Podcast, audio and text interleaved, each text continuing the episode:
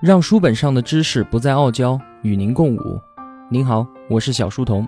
我的音频节目首发平台是在小书童频道微信公众号，请您在微信搜索订阅小书童频道。小是知晓的小。若想与我们直接交流的话，请在公众号内回复 QQ，我会将 QQ 群推送给您。另外，为了方便您收听往期节目，可以通过喜马拉雅平台搜索找到小书童频道进行收听。并且在喜马拉雅平台订阅、点赞和评论我的节目，都可以极大的帮助到我的成长。小书童在此叩谢。之前的节目中，我们说了认知革命、农业革命和人类的融合统一。从本期节目开始，我们正式进入《人类简史》一书当中所说到的第三次革命——科学革命。在过去的五百年时间里面，我们人类的力量有了前所未有的增长。在公元幺五零零年的时候，全球人口大约只有五亿，但是今天已经到达了七十亿。我们全球人类在幺五零零年一整年的全球生产总值只有两千五百亿美元，但是今天每年全球生产总值是六十万亿。在幺五零零年的时候。全球人类每天总消耗掉十三万亿卡路里的热量，而如今每天要消耗掉一千五百万亿卡路里的热量。看看这些数字，人口增加了十四倍，生产增加了二十倍，能量消耗增加了一百一十五倍。我们假设啊，有一艘现代的战舰回到了哥伦布的时代，只要几秒钟的时间，就能够轻松地消灭掉当时全世界所有强权的海军。自己连个刮痕都不会有，只要五艘现代货轮就能够承载当时全世界所有船队所运输的货物，只需要一台现代计算机就能够储存中世纪所有图书馆里面全部的文字信息。就算把所有前现代王国的财产总数全部相加，也比不上现在世界上任何一家大型银行。在十六世纪之前，我们地球上从来没有人能够环绕地球航行一圈。一直到一五二二年的时候，麦哲伦的船队花了三年的时间做到了，但是几乎所有的船员都在途中丧生，包括麦哲伦他自己。而今天呢，任何人都能够在四十八小时之内轻松又安全地完成环球大业。在公元幺五零零年，人类还被局限在地面上。天空则永远是属于飞鸟、天使还有神灵的领域，而到了一九六九年七月二十日，人类登月成功。过去四十亿年的演化期间，没有任何生物能够离开地球的大气层，而我们人类却可以在月球上面留下自己的脚印。还有，在一九四五年七月十六日，美国科学家在墨西哥引爆了世界上第一颗原子弹。从这个时候开始，我们人类不仅拥有了改变历史进程的能力，更加拥有了结束历史进程的能力。在过去的这五百年时间里面，我们所看到的这一切突飞猛进，包括引爆原子弹和将人类送上月球这段历史进程，我们称之为科学革命。之所以又要称之为革命，是因为在公元幺五零零年之前。全球人类根本就不相信我们自己还能够在医疗、军事、经济等等的方面再有所突破。当时的人们认为，黄金的时代永远都是属于过去的，整个世界只会停滞，甚至是会恶化。政府的所有投入一般都是为了能够维持现有的能力，而不是取得什么创新。更多的信仰者则将希望全部放到了救世主的身上。同学们听到这些，是不是觉得很费解？就连现在的我们都觉得世界每天都在进步，科技时时刻刻都在改善着我们的生活，我们还有很多没有解开的秘密。那为什么五百年前的人类就会如此的固步自封呢？对的，没有错，科学革命其实不是知识的革命，而是无知的革命。真正让科学革命起步的伟大发现，就是发现我们自己对于最重要的问题其实毫无所知。而对于像是伊斯兰教、基督教、佛教或者是儒家思想这些前现代知识体系来说，他们最重要的前提就是我们这个世界上所有重要的知识都已经为人或者是为神所知了。而这些全知全能的伟大的神灵或者是智者，通过语言或者是文字，将这些智慧传于后人。对于所有人来说，重点在于钻研这些文字和语言，依靠正确的理解它来获取知识。在当时，如果你说圣经里面漏掉了某些宇宙中重大的秘密，而这个秘密居然被你这样一个凡人所发现了，那绝对是不可能的事情。如果在圣经中确实没有叙述的事情，那么就说明它是不重要的事情。比如说蜘蛛是怎么结网的，蝴蝶的翅膀为什么色彩斑斓，这些事情是不会影响到我们人类的繁荣和救赎的。所以，上帝根本就没有必要把这些事情的答案告诉我们人类。于是，前现代社会这样我们已经无所不知的知识体系，就等于给我们的科技发展上了一张封条。你可以去研究蜘蛛结网，也可以去研究蝴蝶翅膀这些不重要的事情，但是你这样做所付出的代价，就是把自己放置在了整个社会的边缘。这些事情的研究根本就不会影响社会经济和政治的基本真理。而我们现代科学最重要的。就在于公开的承认，我们对于最重要的问题一无所知。达尔文从来就没有说自己已经完全解开了生物进化的谜团，就连现在的生物学家依然承认，我们不能够完全解释人类的大脑为什么能够产生意识。同样的，物理学家也不知道是什么引发了宇宙大爆炸，也不知道怎么把量子力学跟广义相对论结合起来。在科学革命之前，我们根本不相信自己的知识能够克服世界上最重大的问题。如果说连穆罕默德、耶稣、佛陀和孔子这些全知者都没有办法解决饥荒、疾病、贫穷和战争，那么我们这些凡人又怎么能够做得到呢？等到现代文明，我们开始承认自己的无知，又发现科学研究可以给我们新的力量的时候，于是人类开始思索。觉得我们确实还有可能在真正的进步。随着科学开始解决一个又一个过去认为根本无法解决的问题的时候，许多人也开始相信，只要取得新的知识并且加以应用，人类就能够解决所有的问题。贫困、疾病、战争、饥荒、衰老和死亡，看起来都已不再是人类必然的命运，而只是无知造成的限制。一个著名的例子就是闪电。在传统的文化中，闪电那可是愤怒的雷神之锤，是用来惩罚罪人的。但是在18世纪的富兰克林做了一个科学史上的著名实验，他在一场雷雨中放风筝，希望证明闪电它就是一道电流而已。通过富兰克林的测试，再加上他对电流知识的了解，他发明了避雷针。于是啊，愤怒的雷神之锤就此缴械认输。还有，贫穷又是另一个例子。在许多文化里面，贫穷都被认为是这个不完美世界里面不可避免的一部分。但是到了今天，我们再来看，贫穷它就是一个可以处理的技术问题罢了。一般都认为，只要以农业学、经济学、医学和社会学的最新发现为基础，制定相关的政策，就能够消灭贫穷。确实如此，当今世界许多地方已经不再有最恶劣的贫穷形式了。纵观历史，贫穷也分为两种。第一种叫做社会性的贫穷，指的是某些人掌握了机会，但是却不愿意把这些机会释放出来给其他人。第二种叫做生物型的贫穷，指的就是因为缺乏食物和住所，使得人的生存受到威胁。或许社会性的贫穷永远都会存在，永远无法根除，但是现在全世界的许多国家中，生物的贫穷都已经成为了过去式。在不久之前。大多数人的生活还十分接近生物贫穷线，只要一落到这条线以下，就代表着无法得到足够的热量维持生命。于是，只要稍微的失算或者是一时不幸，就要面临被饿死的危机。而无论天灾还是人祸，都有可能造成数百万人的死亡。不过，到了今天，全球大多数人民都有一张安全网，可能是个人保险。可能是社会福利，也可能是当地或者是国际非政府组织的保护，能够让他们免遭不幸。即使某一地区遭受了重大的灾难，全球动员的救灾工作通常也能够避免情况恶化到无可挽回的地步。虽然民众还是会碰上一些落魄、耻辱、贫病交错的情况，但在多数的国家里面都不会再发生饥饿致死的悲剧。事实上，许多现代社会存在的问题是营养过剩。胖死比饿死的概率还要高。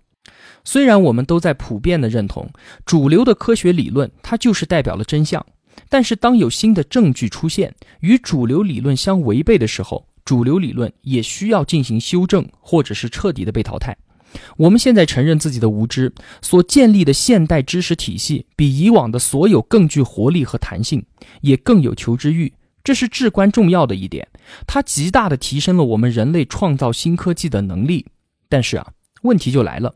既然我们并非无所不知，而且现有的知识也都没有盖棺定论，那意思就是说，我们让数以万计的人合作起来的虚构故事，也绝非真理喽。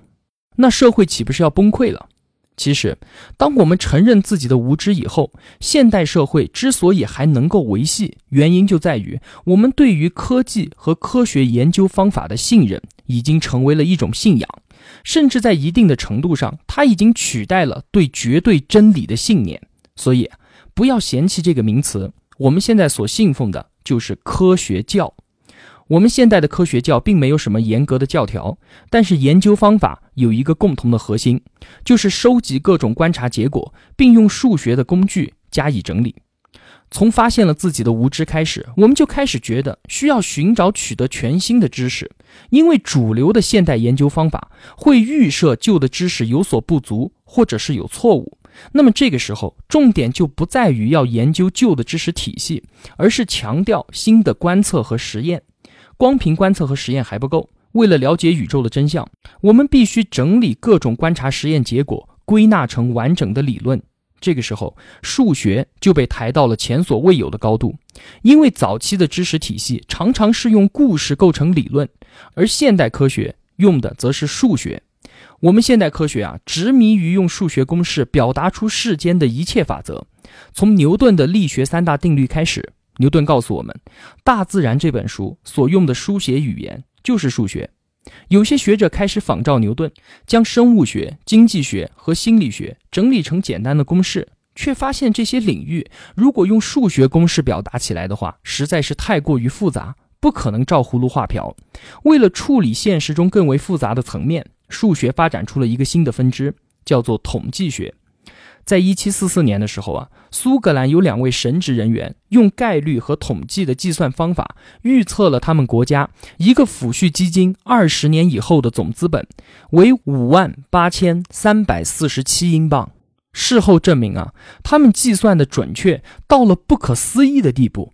到了一七六五年，该基金的总资本为五万八千三百四十六英镑，只比之前的预测少了一英镑。这可比所有的宗教先知的预言都要准确的太多了。这两位苏格兰神职人员所用的概率计算，后来不仅成为了精算学的基础，也成为了人口统计学的重要概念。接着，差一点当了英国神圣公会牧师的达尔文，又把人口统计学当作演化论的基础。虽然没有公式能够预测生物可能发生的演化，但是遗传学家还是能够利用概率计算了解生物发生突变的可能性。这样的概率计算模型渐渐地成为了经济学、社会学、心理学、政治学和其他社会科学以及自然科学的安身立命之本。到了我们今天，修辞学已经乏人问津，逻辑学呢也只剩哲学继续捧场，神学。也就只有神学院在大力支持了，但是有越来越多的学生因为有兴趣，或者是因为被强迫学习着数学，走向精确科学的趋势势不可挡。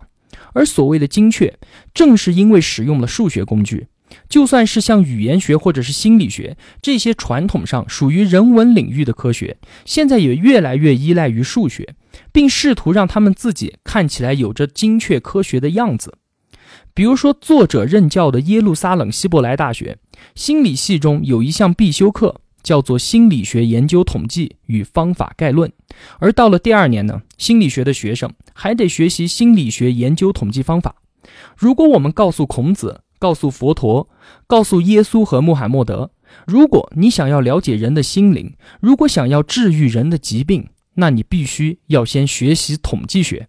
他们会是什么样的反应呢？同时啊，作者告诉我们，数学其实它又是一门对于人类来说非常头疼的学科。对人脑来讲，这种数学语言很难被掌握，而且结果常常与一般的常识相互矛盾。在当今全球的七十亿人口当中，有多少人真正了解量子力学、细胞生物学或者是宏观经济学呢？尽管如此，因为科学能够为人类带来太多新的能力，它也就享有崇高的地位。虽然总统和将军可能不懂得核物理，但是他们对于核弹能够做什么可是了如指掌。知识就是力量，真正的考验就是在于实用性。能让我们做出新的东西的，它就是知识。科技与战争就是最典型的互相推动的共生关系。今日的战争正是科学的产物，而科学发展又是由军事所资助和引导的。话说，在第一次世界大战的时候，战况已经陷入到了无休无止的壕沟战，双方都寄希望于他们的科学家能够打破僵局，拯救自己的国家。这些穿着白大褂的科学家响应了号召，从实验室里面推出了大量令人啧舌的新武器，比如说飞机、坦克、潜艇、毒气，还有更加好用的机枪、大炮和炸弹。到了第二次世界大战的时候，科学的重要性更是一日千里。一九四四年年底，德国节节败退，但是却顽强抵抗，绝不投降。给予德国军民以希望的，就是因为他们还相信德国的科学家可以研发出奇迹般的武器，力挽狂澜。虽然德国人确实研发了火箭和喷气式飞机，但是美国的曼哈顿计划已经将原子弹研发成功。一九四五年的八月份，德国已经投降。不过，日本还在负隅顽抗。如果美军要入侵日本本土的话，必然有超过百万的美国士兵丧命。那这个账算起来就非常容易了。于是，杜鲁门总统决定使用这款新型炸弹。结果，两颗原子弹在日本引爆之后，战争就此结束了。从坦克到原子弹，我们想不到的是啊，这种对于军事科技的迷恋，其实是到了近代才出现的。在十九世纪之前，军事上的主要变革都在于组织，而不在于科技。在不同文明第一次接触的时候，科技差距有时候影响重大。但是即便如此，却很少有人认真的想过要刻意的制造，或者是要扩大这种差距。大多数的帝国之所以兴起，并不是因为有了形同巫术般的科技。古罗马帝国就是最好的例子。他们拥有当时世界上最强大的军队，但是科技上来说，古罗马并不比迦太基或者是马其顿帝国更有优势。它的强大之处在于它有效的组织、铁一般的纪律和强大的后备力量。在几个世纪的时间里面，所有的武器大致上并没有什么不同。如果我们把古罗马的军队穿越到五百年后君士坦丁在位的期间，他们的胜率依然会非常的高。但是再想象一下，如果把康熙大帝的军队带到现代和我们解放军一较高下的话，那会怎么样呢？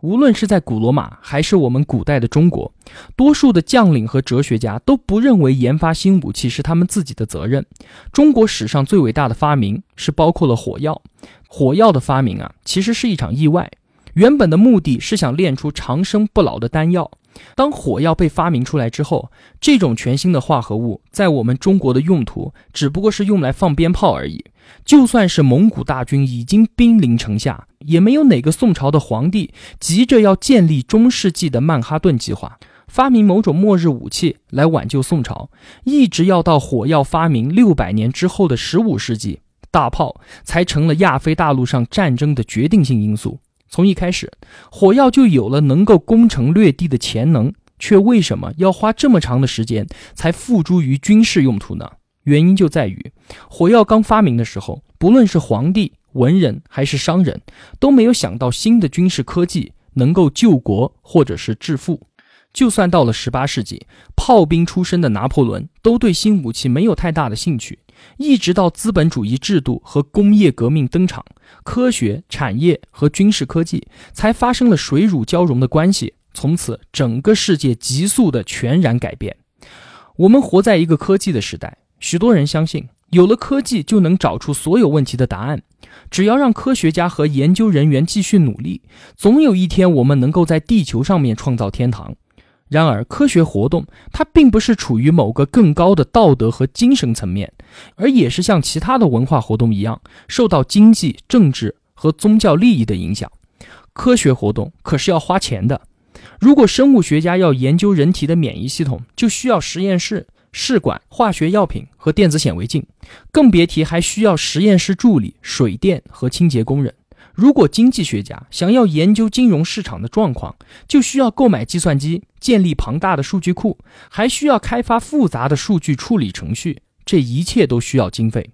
现代科学之所以能够在过去五百年间取得如同奇迹般的成果，很大程度上必须归功于政府、企业、基金会和私人捐助者愿意为此投入数十亿美元的经费。